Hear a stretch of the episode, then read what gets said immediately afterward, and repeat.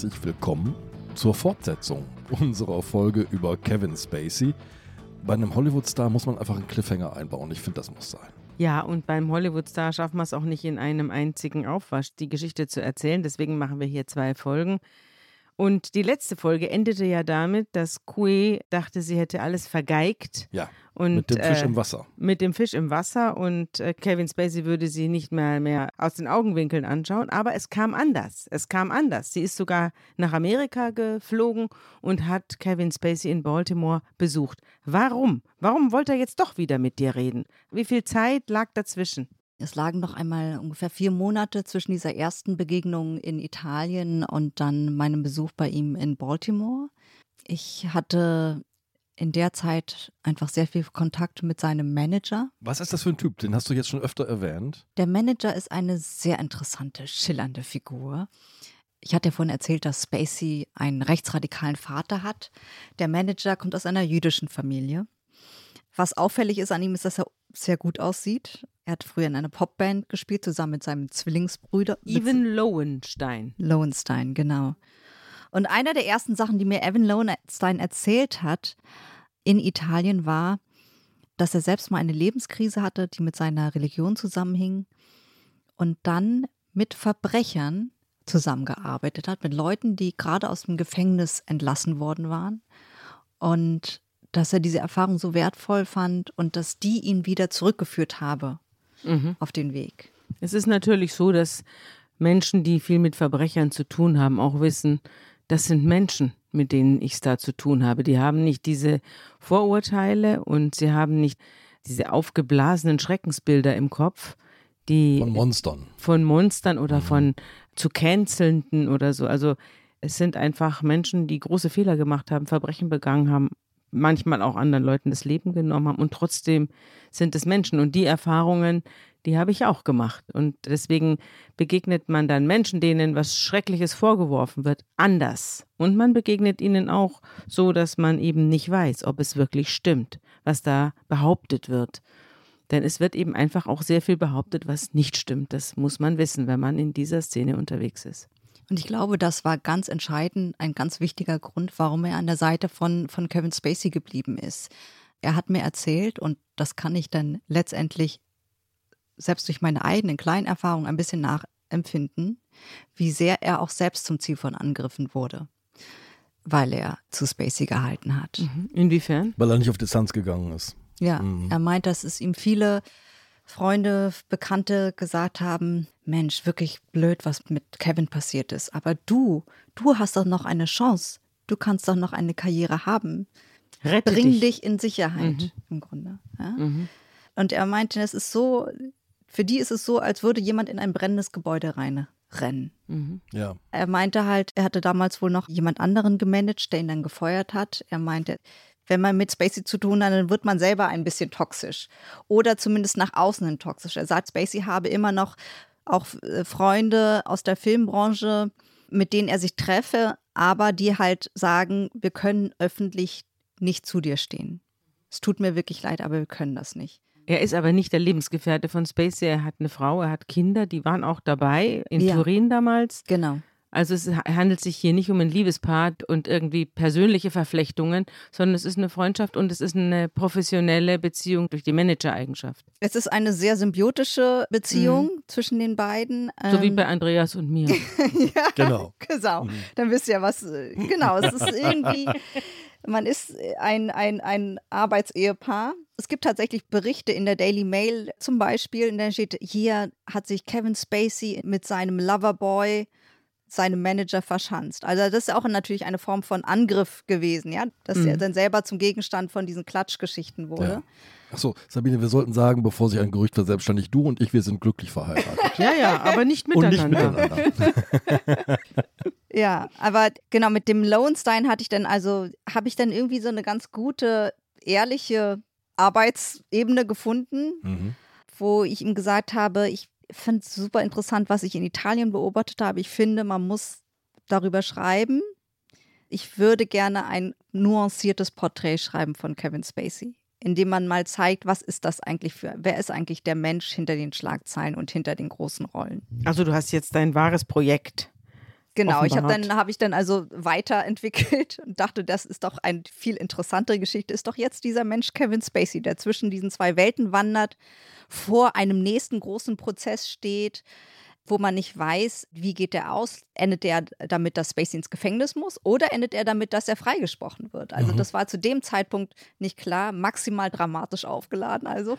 Bevor du Spacey begegnest, denn das wird jetzt bald passieren, müssen wir noch einmal genau diese andere Geschichte erzählen. Denn die Vorwürfe gibt es gleich auf zwei Kontinenten sozusagen. Es gibt die amerikanischen Vorwürfe, darüber haben wir im ersten Teil gesprochen und die sind abgeräumt, die Gerichtsprozesse sind geplatzt. In London aber droht noch ein Prozess. Und das hat damit zu tun, dass Kevin Spacey neben seiner Hollywood-Karriere noch eine zweite Arbeitsebene hat, nämlich an einem sehr traditionellen Londoner Theater. Genau, das Theater ist ja seine erste Liebe, hatten wir in der letzten Folge ja schon drüber gesprochen. Und er hat dann, nachdem er als Filmschauspieler schon, schon zwei Oscars eingeheimst hatte, hat das Angebot bekommen, künstlerischer Leiter am Old Vic Theater in London zu werden. Und er hat das Angebot angenommen. In Hollywood hatte man damals, glaube ich, ein bisschen das Gefühl, ach, der verzieht sich jetzt nach Europa, aus den Augen, aus dem Sinn. Was macht er da überhaupt? Und in London hat man das Gefühl, wow, hier kommt ein Hollywood-Schauspieler hierher. Aber wahrscheinlich meint er das gar nicht ernst. Spacey hat damals, wollte damals das Theater neu beleben, hat seine erste Pressekonferenz mit Judy Dench und Elton John zusammengegeben, also volles Star. Wow. Und hat auch, wenn man sich die Theaterkritiken von damals durchliest, insgesamt einen sehr guten Job gemacht. Nicht jede seiner Inszenierungen war gut. Es gab wohl eine fürchterlich schlechte Inszenierung mit dem Hollywood-Regisseur Sam Altman, aber er hat wohl auch einige sehr gute Produktionen gemacht, zum Teil auch selber mitgespielt, zum Beispiel in Richard III., Shakespeare-Produktion. Und er hat sich da wirklich auch reingehängt. Und übrigens auch zwei britische Ritterorden für seine Arbeit dort bekommen. Hm. Was wurde ihm jetzt vorgeworfen? in dieser Zeit, also in denen er London tätig war, soll er, so haben dann verschiedene Männer gesagt, ebenfalls sozusagen sexuelle Übergriffe begangen haben. Mhm. Die tauchten dann auch auf in der ersten Welle der Anschuldigungen, über die wir in der letzten Podcast-Folge gesprochen haben, 2017, als die Anschuldigungen gegen Spacey erhoben wurden. Mehr als ein Dutzend Männer und darunter eben auch eine ganze Reihe in Großbritannien. Dann hat die britische Staatsanwaltschaft ermittelt und Anklage erhoben. Ja. Wir reden über eine ganz schön lange Zeit. Zwölf Jahre am Old Vic. Genau. Von 2003 bis 2015. Genau, und die Vorwürfe fallen grob in diese Zeit. Mhm. Es gab vier Männer, die ihn der sexuellen Belästigung und sexuellen Nötigung beschuldigt haben. Und was ich vielleicht noch hinzufügen sollte, was wichtig ist, in Großbritannien, wo der Prozess stattfindet, gibt es ein Gesetz, nach dem die Opfer von Sexualstraftaten anonym bleiben müssen. Sie haben ein Recht darauf, ihr Leben lang anonym zu bleiben. Die sind auch in, vor Gericht anonym, die sind natürlich auch in meinem Artikel anonym.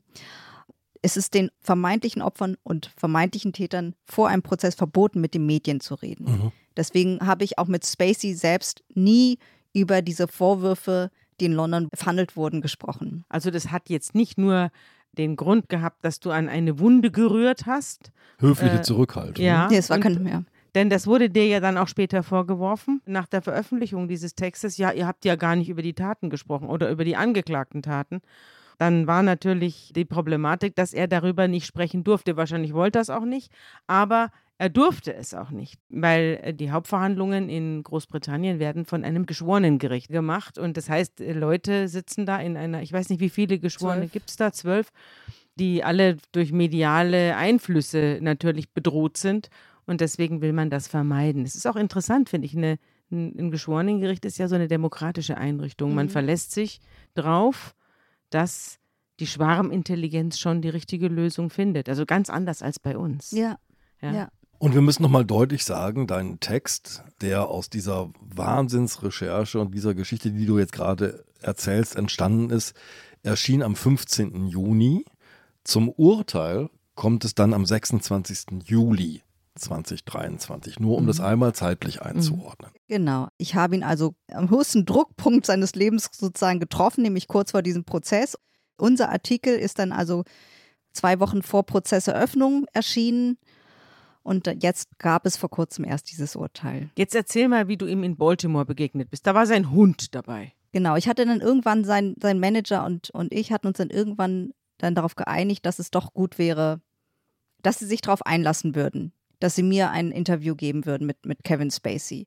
Nur eben unter der Bedingung, über die wir gerade gesprochen haben, wir dürfen nicht über den Prozess reden, weil es gesetzlich verboten ist und weil ja auch, selbst wenn es nicht gesetzlich verboten wäre, jeder Anwalt, und er hat natürlich einige gut bezahlte Anwälte, würde einem Angeklagten davon abraten, vorher darüber zu reden.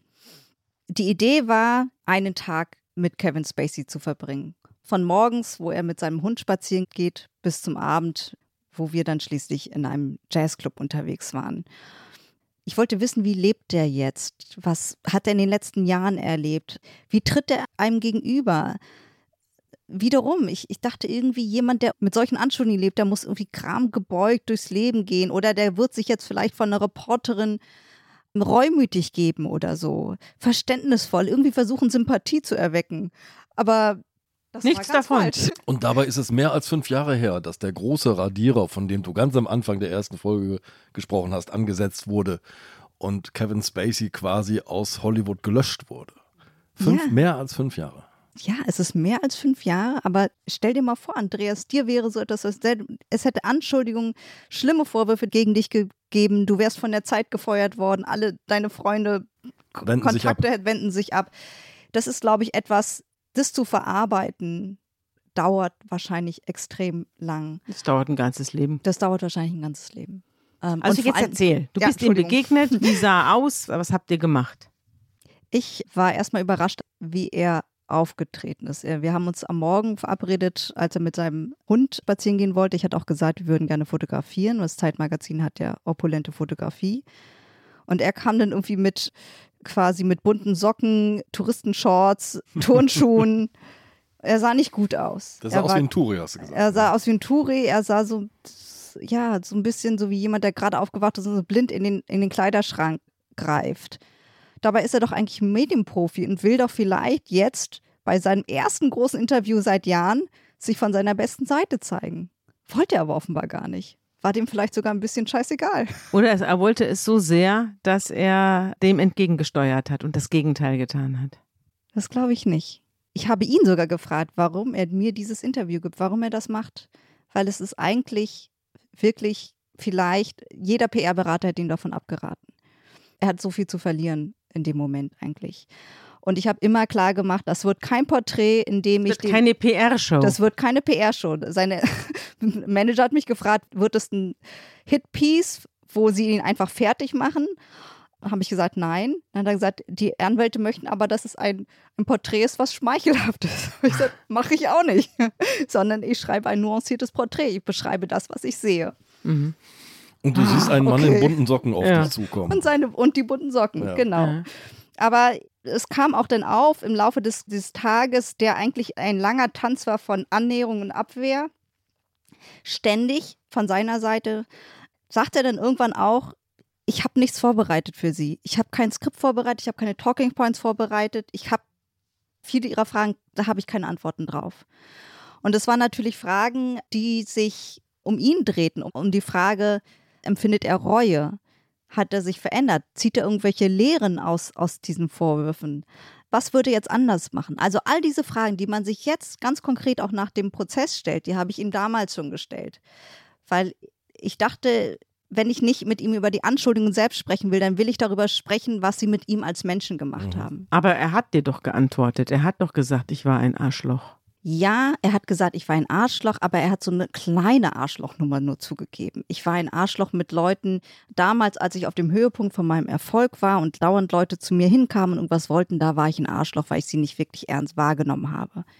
Er hat nicht gesagt, ich war ein Arschloch im Umgang mit den Leuten beim House of Cards, wo ich ein toxisches Klima verbreitet habe. Mhm. Oder im Umgang mit jungen Schauspielern, die zu mir gekommen sind, weil sie Rat haben wollten, dann habe ich sie zu mir nach Hause eingeladen. Mhm. Also in diese Ebene ist er nie vorgedrungen. Mhm. Jedenfalls dir gegenüber nicht. Mir gegenüber nicht, vielleicht auch sich selbst gegenüber nicht. Mhm.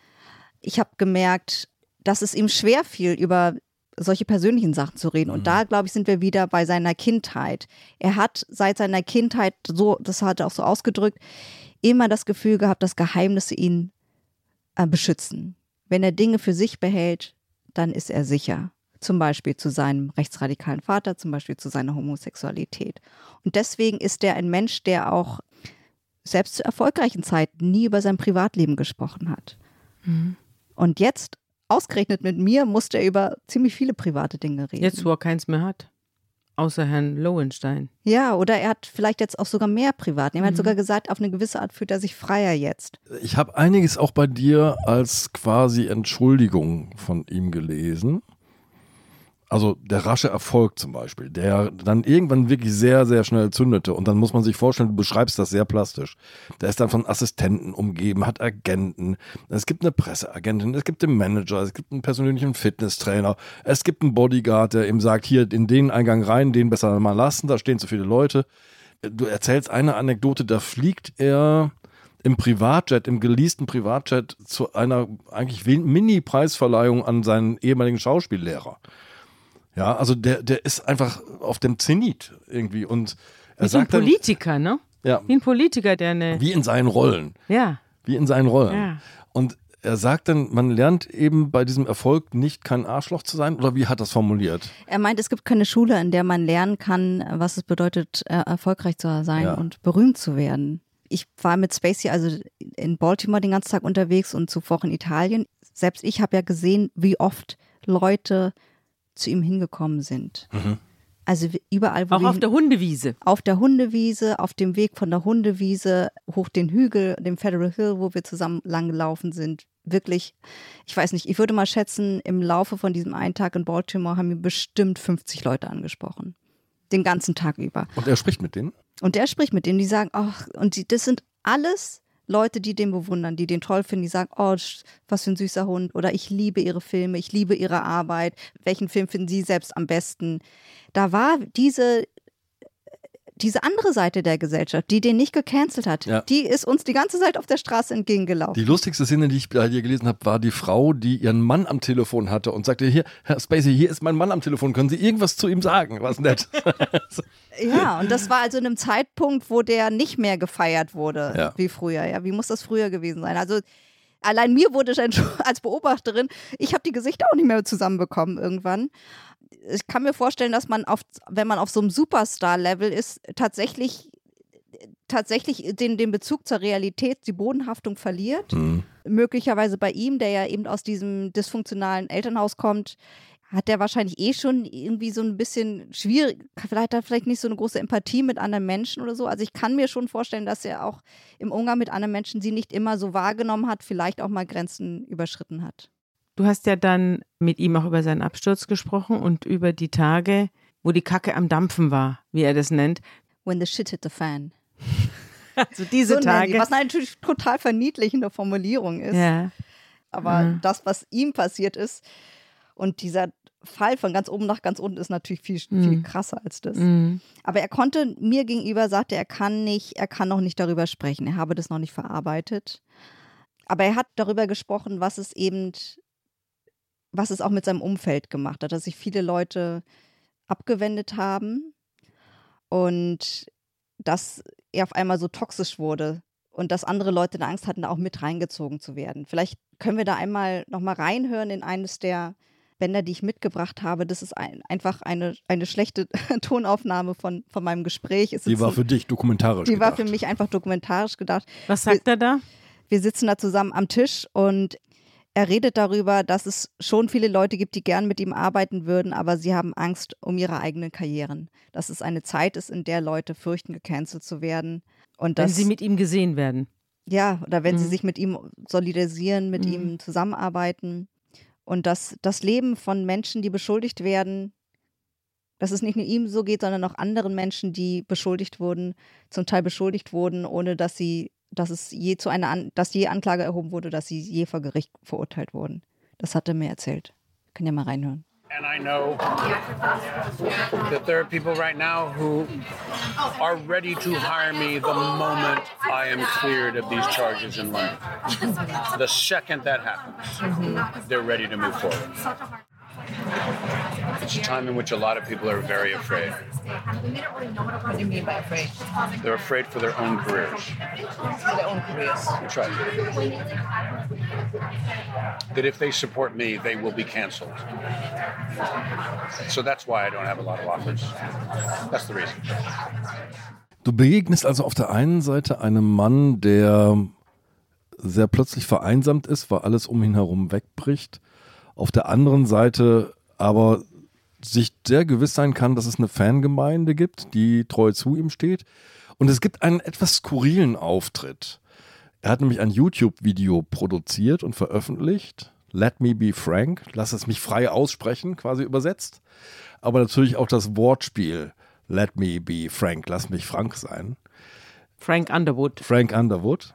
Das ist ein etwas bizarrer Auftritt. Da steht er in, ist das seine Küche, in der er da steht? Ja, das ist seine Küche. Ja. Du warst also auch in seiner Wohnung. Ich war in seiner Wohnung und es ist seine Küche, in der er da mit einer Weihnachtsmannschürze steht. Aber ein sehr suggestives Video. Er guckt, wie wir es von ihm gewohnt sind. Nein, wie ihr es von ihm gewohnt seid, denn ich habe ja die Serie nicht gesehen.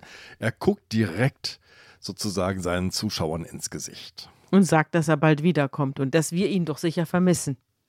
Genau so ist es. Auch da können wir ja noch mal reinhören. I know what you want. Oh, sure, they may have tried to separate us, but what we have is too strong, it's too powerful. I mean, after all, we shared everything, you and I. I told you my deepest, darkest secrets. I showed you exactly what people are capable of. I shocked you with my honesty, but mostly I challenged you and made you think. And you trusted me, even though you knew you shouldn't. Werbung. Liebe Hörerinnen und Hörer, Sie möchten das Magazin zum Podcast einmal unverbindlich testen? Dann lassen Sie sich Ihre persönliche Zeitverbrechen-Ausgabe gratis nach Hause liefern. Jetzt bestellen unter www.zeit.de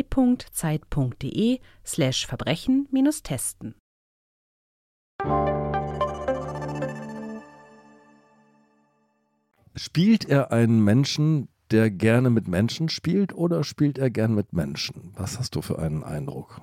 Ich weiß nicht, ob der gerne mit Menschen spielt. Das ist ja unfassbar suggestiv, ne? Also diese der- Dieses Video ist sehr suggestiv. Es ist entstanden in dieser Zeit, in der er verbannt war, in dieser Zeit der Verbannung, in der er keine Rollenangebote hatte. Aber das, er braucht ja das Schauspielen zum Überleben, weil es ja sein Ausweg ist aus sich selbst. Hatten wir schon drüber gesprochen. Er wollte unbedingt wieder spielen, hatte aber keine Rollenangebote. Deswegen haben er und sein Manager gesagt, dann drehen wir doch ein YouTube-Video, um mit den Fans zu kommunizieren, weil er hat schon immer noch diese, dieses Feedback von den Fans bekommen. 13 Millionen Mal wurde das angesehen, ne? Das Video wurde 13 Millionen Mal angesehen. Er schlüpft darin irgendwie in die Rolle von Frank Underwood. Er sagt auch verklausuliert, ich weiß, was ihr wollt. Wir wurden voneinander getrennt. Ich weiß, dass ihr mich zurückhaben wollt. Aber in dieser fiktiven, skurrilen Figur. In den Medien wurde es als weiteres Beispiel dafür genommen, wie tief Kevin Spacey in, in, inzwischen gefallen ist. Aber für die Fans war das wohl ein Zeichen, ja, ein, wie so ein Morsezeichen. Ich bin noch am Leben. Ich kämpfe darum, wieder zurückzukommen. Bleibt mir treu. Ich glaube, das war es eigentlich. Wie sah es denn bei ihm in der Wohnung aus? Was hat er denn für eine Wohnung? Wenn du da warst und die Küche wiedererkannt hast, dann Sie war einerseits nicht so luxuriös, wie man das vielleicht von einem Hollywood-Star erwarten würde. Sie war direkt am Wasser von Baltimore in so eine Landzunge hineingebaut, in so einer abgeschlossenen Siedlung. Ja, Gated Community. in einer. Gated Community, die so ein bisschen im italienischen Stil gebaut war. Aber die war aufgeräumt, gemütlich, hell, äh, mit Holz. vielen Holz, ja, hellen Möbeln, viele alte Filmplakate, Theaterplakate an den Wänden, natürlich von seinem, seinem großen Idol Jack Lemmon. Kein einziges Bild von ihm. Und die Oscars, wo waren die? Die waren auch nicht zu sehen. Er meint, er hat sie weggepackt. Er meint, dass er überhaupt selten Filme von sich selbst guckt. Höchstens, wenn sie mal zufällig laufen, wenn er gerade Fernsehen schaut. hatte Und er denn Angst vor dem Prozess in London? er meinte, dass er sich darauf freut. Also, Darauf freut. Ja. Wir treffen uns sechs Wochen vor dem Prozess. Er meint, ich freue mich, dass es letztendlich kommt. Mhm. Also nicht im fröhlichen Sinne, sondern jetzt komm Im endlich. kämpferischen Let- let- Sinne. Im kämpferischen. Jetzt, Let's, Mhm. let's bring it on. Let's, Mhm. Ich will es jetzt endlich hinter mich bringen. So ist er damals aufgetreten. Und er hat damals gesagt, dass er eben nicht über den Prozess reden kann, aber er meint, dass die Wahrheit viele Leute von, von einer Sicht auf ihn schauen und es nur eine Geschichte, ein Narrativ zu ihm gebe, aber dass sich danach das Bild vielleicht, dass danach die Wahrheit ans Licht kommen werde. So, so hat er das damals angedeutet. Warst du dann bei der Hauptverhandlung in London? Äh, Nee, ich konnte nicht dabei sein. Das ging vier Wochen in London. Ich habe den Prozess aus der Ferne verfolgt und nochmal genauer nachgelesen, was dann passiert ist oder wie er sich verhalten hat. Und das war sehr interessant. Also es gab vier Männer, die ihn beschuldigt haben. Alle Männer waren in den so zwischen 20 und 30. Und es gab drei. Also waren zum Zeitpunkt des Vorwurfs 20 und 30. Die waren Ja. jetzt 50 oder? 2003 bis 2015 Ja, war die 2003 Zeit. ist 20 Jahre her. Der erste Vorwurf kam von einem früheren Mitarbeiter, der ihn oft gefahren hat zu Veranstaltungen und der gesagt hat, dass er ihn, dass Spacey ihn immer angefasst habe, den Schritt gefasst habe, einmal so sehr, dass der von der Straße beinahe runtergefahren sei, weil Spacey ihn so festgepackt hatte. Und das sei auf dem Weg gewesen zu, zu einer Veranstaltung von Elton John. Jetzt lese ich dir mal vor, was die FAZ darüber geschrieben hat, die ihre Korrespondentin Gina Thomas in den Prozess geschickt hat. Die Staatsanwältin Christine N.U. hatte die Geschworenen ermahnt, sich nicht von Spaceys Ruhm blenden zu lassen. Es sei verständlich, wenn sie beeindruckt oder überwältigt seien, doch hielt sie die Männer und Frauen dazu an, dem Eid getreu zu handeln. Sie gestand, selbst etwas überwältigt gewesen zu sein, als sie den aus Monaco als Zeuge zugeschalteten Sir Elton John im Kreuzverhör vernahm. Die Aussage des Sängers, der seinen Namen als Elton Hercules John angab, dürfte ausschlaggebend gewesen sein für den Verlauf des Verfahrens, denn sowohl John als auch sein Ehemann David Furnish stellten die Behauptungen dieses Fahrers in Frage, denen zufolge Spacey ihm auf dem Weg zum Fest des Paares zwischen die Beine gegriffen habe, während der Fahrer am Steuer gesessen habe.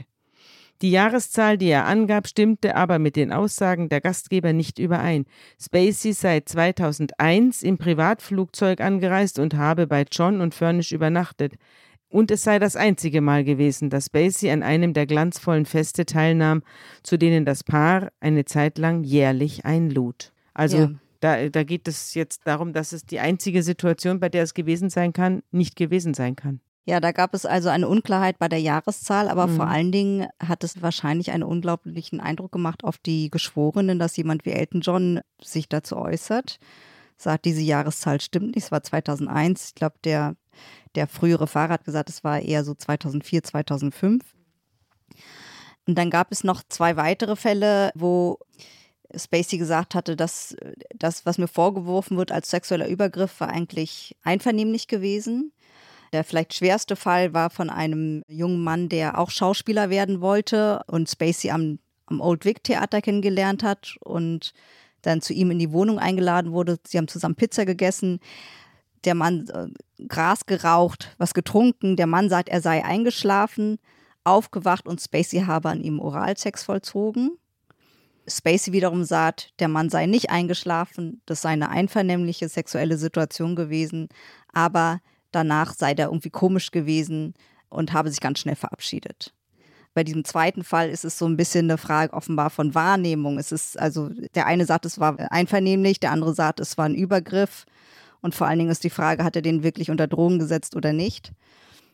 Bei dem dritten Fall ging es um einen, einen Mann, den Spacey in einem Pub kennengelernt hat, auch zu ihm später nach Hause eingeladen hat, zusammen mit anderen und dann in der Garderobe in den Schritt gepasst haben soll.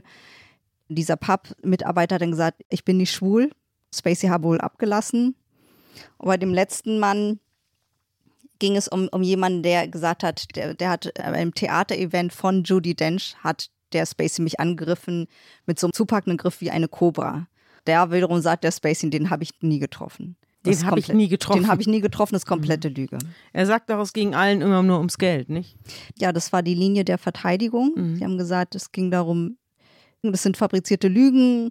Die Leute wollen von ihm Geld haben. Äh, bei einem von diesen Männern war es wohl tatsächlich so, dass er mit den Anwälten im Gespräch war um eine hohe Abfindung, weil er wohl Spielschulden hatte. Ja, es sind mehrere Vorwürfe. Die meisten Vorwürfe beziehen sich sozusagen auf den Vorwurf, der hat mir in den Schritt gegriffen. Mhm. Und bei diesem einen schweren Vorwurf der sexuellen Nötigung ging es um die Frage, war das wirklich einvernehmlich? Ist das vermeintliche Opfer eingeschlafen oder nicht? Oder war es so, wie das Opfer schildert oder wie Spacey schildert? Aber bei diesen Situationen, diese MeToo-Situationen sind ja oft so eins zu eins Situationen, in denen vermeintlicher Täter, vermeintliches Opfer, wir sprechen jetzt mal so, sich in einem Raum befinden und keine weiteren Zeugen haben. Wie, wie wird das denn vor Gericht verhandelt? Wem glaubt man eher? Was, Ja, es ist wahnsinnig schwierig. Man hat zum Beispiel beim Fall Dieter Wedel hat man bei der Frau, die ihn der Vergewaltigung geziehen hat, ein, eine Sachverständige eingeschaltet, eine Glaubwürdigkeitssachverständige, eine Professorin für Rechtspsychologie. Die hat mit dieser Frau sehr lange gesprochen, hat das davor und danach besprochen mit ihr. Es gibt ja oft davor Zeugen, es gibt danach Zeugen. Es gibt natürlich auch die Frage, wann hat sie wem was gesagt im Anschluss daran? Mhm. Oder kommt sie jetzt mit 20 Jahren out kam of sie the nach Hause und blue? hat es ihrem Freund erzählt? Genau. Out of the blue mit dieser Sache und so weiter. Und damals bei Dr. Dieter Wedel war es so, dass die Gutachterin eben zu dem Ergebnis kam, was diese Frau aussagt, stimmt. Also das erfüllt die Realitätskriterien und das ist glaubwürdig, was sie zu sagen hat. So hilft man sich zum Teil. Ja, aber manchmal ist es einfach auch nicht festzustellen. Da geben auch die Sachverständigen auf und sagen keine Ahnung. Ja, ich weiß es nicht. Vielleicht ist es irgendeine eine Kernbotschaft in dem, was, was da gesagt wurde, war. Aber inzwischen wurde so viel drauf erfunden und durch Gespräche hinzu erfunden. Und unser Gedächtnis ist ja eine einzige Trugmaschine hinzugedacht, dass man das nicht mehr beweisen kann. Deswegen ist ja auch wichtig, dass man nach so einem Vorfall sofort sich einer Befragung stellt und nicht äh, 20 Jahre später, wenn schon alle möglichen Prozesse und Dynamiken stattgefunden haben. Und hier ist es ja so gewesen im Fall Spacey, dass er am 26. Juli 2023 freigesprochen worden ist von der Jury. Ja, er wurde in allen Anklagepunkten freigesprochen, was für ihn natürlich genau der große Beschreiungsschlag war, auf den er gewartet hat. Es war natürlich aber auch gleichzeitig nach diesen ganzen vielen Anschuldigungen, die wir in den letzten Jahren über ihn gehört haben, war es auch eine große Überraschung. Wir haben ja im Detail darüber gesprochen, bei diesem, er hat mir einen Schritt gegriffen und ich war gar nicht schwul und ich habe es ihm gesagt, dann hat er abgelassen. Die Geschworenen haben letztendlich ja kein Urteil gefällt, ob er ein vom Charakter her unschuldig ist, sondern ob es ein Straftatbestand Mhm. ist. Ich glaube, das ist ganz wichtig, auch bei diesen Vorwürfen, die hier äh, verhandelt wurden, weil sie halt sich auch schon so ein bisschen in so einer Grauzone bewegt haben. 12 Stunden 26 Minuten, so berichtet es die Presse. Nach dem Prozess haben die Geschworenen verhandelt miteinander, diskutiert. Und er hat dann geweint, Beim Äh, Freispruch. ja, äh, ist dann später vor die Presse getreten und hat ein sehr emotionales Statement abgegeben, in dem er gesagt hat, ich, ich, ich denke, Sie werden verstehen, dass ich jetzt sehr viel äh, verarbeiten muss. Dieser Urteilsspruch macht mich demütig. Das Statement hast du dabei. I, uh, I imagine that many of you can understand uh, that there's a lot for me to process after what has just happened today. But I would like to say that I'm enormously grateful to the jury for having taken the time to examine all of the evidence and all of the facts carefully before they reach their decision. And I am humbled by the outcome today. Dein Text ist vor diesem Freispruch erschienen, das hatten wir ja schon gesagt. Und ich glaube, nicht jeder war damit einverstanden, Kevin Spacey eine solche Bühne zu bieten. ja, da sprichst du schon das Zauberwort aus, Bühne. Es gab eine große Diskussion darüber. Die Geschichte ist sehr lang, weil es eine sehr aufwendige Recherche war, weil es, Es hätte ja auch sein können, dass er verurteilt wird. Ja, natürlich. Ich habe mir auch sehr viel Gedanken gemacht, als ich den Text geschrieben habe. Der muss richtig dastehen. In beiden Fällen, egal ob er verurteilt wird oder freigesprochen wird. Er darf weder vernichtend noch verharmlosend wirken. Das war meine Haltung bei dem, bei dem ganzen Text. Ich dachte, ich muss dem einmal als Porträt gerecht werden und die schwierigen Seiten zeigen, die konfrontativen Seiten zeigen, aber vielleicht auch die Seiten, wo er mit seinem Hund spazieren geht, wo man ihn als Mensch kennenlernt. Das ist genauso wichtig für mich. Und andererseits, ich werde nichts aussparen, was ihm vorgeworfen wird, aber ich werde ihn auch nicht vorverurteilen, sondern es muss, es muss sauber dastehen. Und jetzt nach dem Freispruch stellen sich alle gerade die Fragen, die wir auch in dem Text stellen. Was ist das für ein Mensch? Will er zurückkommen und so? Aber damals, als er erschienen ist, war es vor Prozessbeginn und da haben wir gemerkt, wie die Stimmung, ja, die Empörung gegen Spacey sich auch gegen, gegen den Artikel gerichtet hat. Du warst also toxisch inzwischen, weil du mit ihm gesprochen hast. Die Toxizität hat auf dich übergegriffen. Auf eine gewisse Weise schon. Also der Artikel war auch die Titelgeschichte im Zeitmagazin, weil Kevin Spacey natürlich eine Person der Zeitgeschichte ist. Wir haben einen internationalen Scoop. Es steht kurz vor dem Prozess, es gibt einen aktuellen Aufhänger. Das sind die journalistischen Kriterien, die natürlich eine Titelgeschichte rechtfertigen. Aber aus moralischer Sicht haben wir dann auch gerade auf Social Media, aber auch anderen Leute vorgeworfen oder uns vorgeworfen, wir würden damit in Anführungsstrichen einem Täter eine Bühne bieten und den verharmlosen und romantisieren, auch gerade weil wir ihn professionell fotografiert haben. Aber wir bieten doch hier im Podcast immer wieder Tätern die Bühne. Wir reden doch hier dauernd. Wir reden über Leute, denen Schlimmeres vorgeworfen wird. Und wir versuchen, die zu ergründen und die sind verurteilt und die sitzen lebenslang wegen Mordes oder sonst was. Und trotzdem versuchen wir, ihn in sie reinzukriechen und reden mit ihnen und reden über sie und fragen uns, warum haben die das getan? Ja? Was kommt von was? Warum hat man dir jetzt das so übel genommen? Ich war ehrlich gesagt auch platt. Ich wusste schon, dass es kontrovers werden würde, aber ich habe es noch nie so eine Aufruhr erlebt, im Positiven, im Negativen. Im Positiven hat sich dieser Artikel auch sofort in alle Welt verbreitet. Alle großen amerikanischen Medien haben ihn zitiert. Viele, auch gerade große Journalisten, die ich sehr schätze, haben mir gratuliert zu diesem Artikel. Und dennoch gab es auch viel moralische Empörung darüber. Ganz viele Dinge kamen zusammen. Die Vorwürfe gegen den Rammstein-Sänger Till Lindemann waren gerade erhoben worden. Da gab es auf einmal das Gefühl, wieso sollten wir nicht überhaupt vor allen Dingen Opfern zuhören und nicht Tätern? Wir reden über Rammstein, dann macht ihr so auch noch so eine Spacey-Geschichte. Ist das wirklich nötig? Es gibt, glaube ich, im Diskurs gibt es, glaube ich, so eine Haltung, dass man Opfern schadet oder nicht, wenn man sich die andere Seite anschaut das Porträt von Kevin Spacey war ja keine Lobhudelei. Das hat den kritisch auseinandergenommen. Und es hat meiner Meinung nach auch, ja, wie gesagt, mir ging es auch darum, die gesamte Gesellschaft zu zeigen und wie die gesamte Gesellschaft MeToo reagiert und dass vielleicht manche Leute sich gar nicht so sehr dafür interessieren. Und aber das war offenbar ein Tabubruch. Ja, ich, ich kann es selber nicht so ganz verstehen. Ehrlich gesagt hatte ich dann einer Psychologin erzählt, dass es auch irgendwie so große Empörung gibt über den Spacey-Artikel. Und da sagte sie, was mit mir als Autorin passiert, ist systemisch das, was mit Kevin Spacey passiert ist. Ich habe es sozusagen abbekommen. Wie hat er denn auf deinen Artikel reagiert? Du hast du von ihm eine Karte gekriegt, jetzt haben sie mich doch in die Pfanne gehauen oder so habe ich mir das nicht vorgestellt, sie haben so harmlos ausgesehen und nun das. was war denn seine Reaktion auf den Text hier? Kevin Spacey hat nie wieder mit mir gesprochen.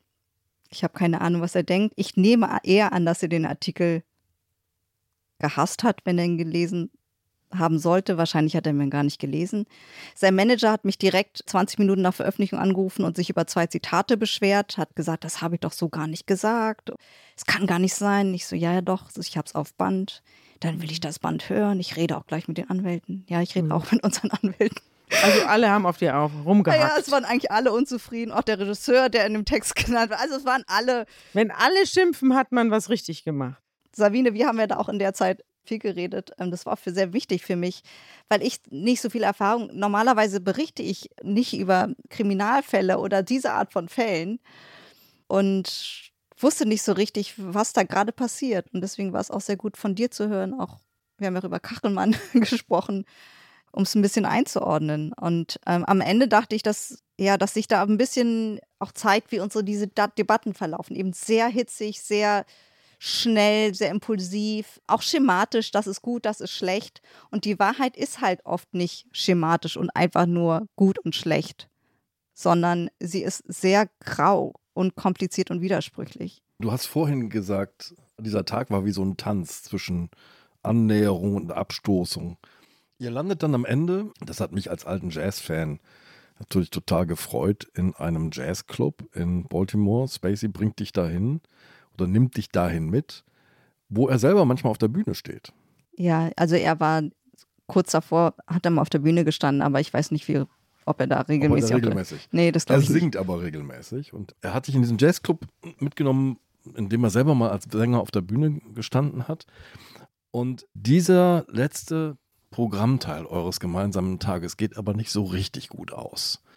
Denn du fragst ihn nochmal, als was würden sie denn wiederkommen? Haben sie gelernt, kein Arschloch zu sein? Ja, und das hat er total ausgerastet. Er meinte, ich habe dir noch gesagt, ich versuche ein besserer Kevin Spacey zu sein, aber ich weiß nicht wie. Ich versuche besser zuzuhören, aber ich, ich kann es ihnen nicht genau sagen. Ich kann ihnen nicht, ich kann ihnen kein Happy End geben. Ich kann ihnen keine Antworten darauf geben. Sie hören mir einfach nicht zu. Sie wollen überhaupt immer nur über Anschuldigungen sprechen. Also er war dann total gereizt, weil er natürlich selber keine Antwort hat auf die Frage, wer Kevin Spacey ist und wie er sich verbessern könnte, wie ein besserer Mensch werden könnte. Und das ist, finde ich, jetzt wirklich zentral für die Frage, ob er zurückkommt oder wie er zurückkommt und ob andere Leute mit ihm zusammenarbeiten. Die können doch nur mit dem zusammenarbeiten, wenn er irgendeine Änderung an seinem Verhalten deutlich macht. Auch wenn er jetzt freigesprochen wurde, so liegt es doch in der Luft, dass der ein Mensch ist, der die Kontrolle über sich nicht hat. Das habe ich selbst so erlebt der manchmal offenbar nicht die richtige Sensorik dafür hat, was andere Menschen empfinden oder nicht empfinden, was sie wollen, der sich vielleicht manchmal genau das nimmt, was er will. Wie kommt er am Ende aus diesem Prozess raus, wenn er weitermachen will? Er hat ja angekündigt, in dem Moment, wo der Freispruch da ist, sind bestimmt auch die Leute da, die mit mir arbeiten wollen. Gibt es irgendwelche Projekte, die in Sicht sind? Ja, er hat ja äh, schon verkündet in dem Gespräch, dass ihm dann sofort Leute Rollen anbieten werden. Ich habe jetzt vor die, unserem Podcast-Gespräch habe ich seinem Management nochmal geschrieben und gefragt, wie es denn aussieht. Und sie haben zu verstehen gegeben, dass sie sich zum jetzigen Zeitpunkt nicht in den Medien äußern wollen. Sie wollen erstmal die Füße stillhalten und sich wahrscheinlich in Anführungsstrichen demütig zeigen. Mm, Ich weiß aber auf jeden Fall, dass ich im Zuge unserer Besprechungen für dieses Interview hieß es immer, Kevin Spacey würde bald einen Film in Italien drehen und ich könnte ihn auch bei den Dreharbeiten treffen. Das hat damals nicht geklappt. Vielleicht ist das eine Sache, die jetzt doch zustande kommen wird. Vielleicht wird er auch an ein Theater zurückkehren. Das könnte ich mir aus seiner Sicht auch gut vorstellen, dass er erstmal so den Zeh ins Wasser hält. Und ansonsten gibt es ja noch den, den Film, dessen Entstehung ich begleitet habe, Control. Der wiederum hat jetzt totalen Aufwind erfahren. Großes mediales Interesse. Der Also, wo er nur die Stimme des Erpressers ist. Ne? wo er nur die Stimme ist. Aber der Regisseur von diesem Low-Budget-Film, das habe ich dann beobachtet auf Instagram, war also in den Tagen nach dem Freispruch auf allen großen äh, Fernsehsendern rauf und runter zu sehen, hat überall Interviews gegeben und hat mir auch erzählt, dass er jetzt viel neues Interesse hat von Filmverleihen. In den USA gibt es sogar schon einen Kinostart im Dezember. Wahrscheinlich wird es auch einen in Großbritannien geben zum selben äh, Tag. Und auch in Deutschland wurden wohl schon Rechte für Streaming und andere Sachen verkauft. Also vielleicht kommt der Film dann auch zu uns nach Deutschland. Mit der Stimme von Kevin Spacey. Dann Mit natürlich nur im Original zu hören. Ja. Euer Abend im Jazzclub endet mit einer Jazz-Version von Smells Like Teen Spirit von Nirvana. Das fand ich sehr witzig. Aber in dem Moment hast du dich mit Kevin Spacey offenbar darauf geeinigt, dass euer Gespräch jetzt an Grenzen gestoßen und damit zu Ende ist. Unseres ist jetzt auch zu Ende. Ja, und Cool. vielleicht, Vielen Dank. vielleicht laden wir Kue wieder ein, wenn sie das nächste Spacey-Porträt geschrieben hat. Wenn sie ihn mitbringt. Mit einem kleinen Interview im Anschluss. Ja, danke euch. Es war mir eine große Freude und Ehre. Bis bald.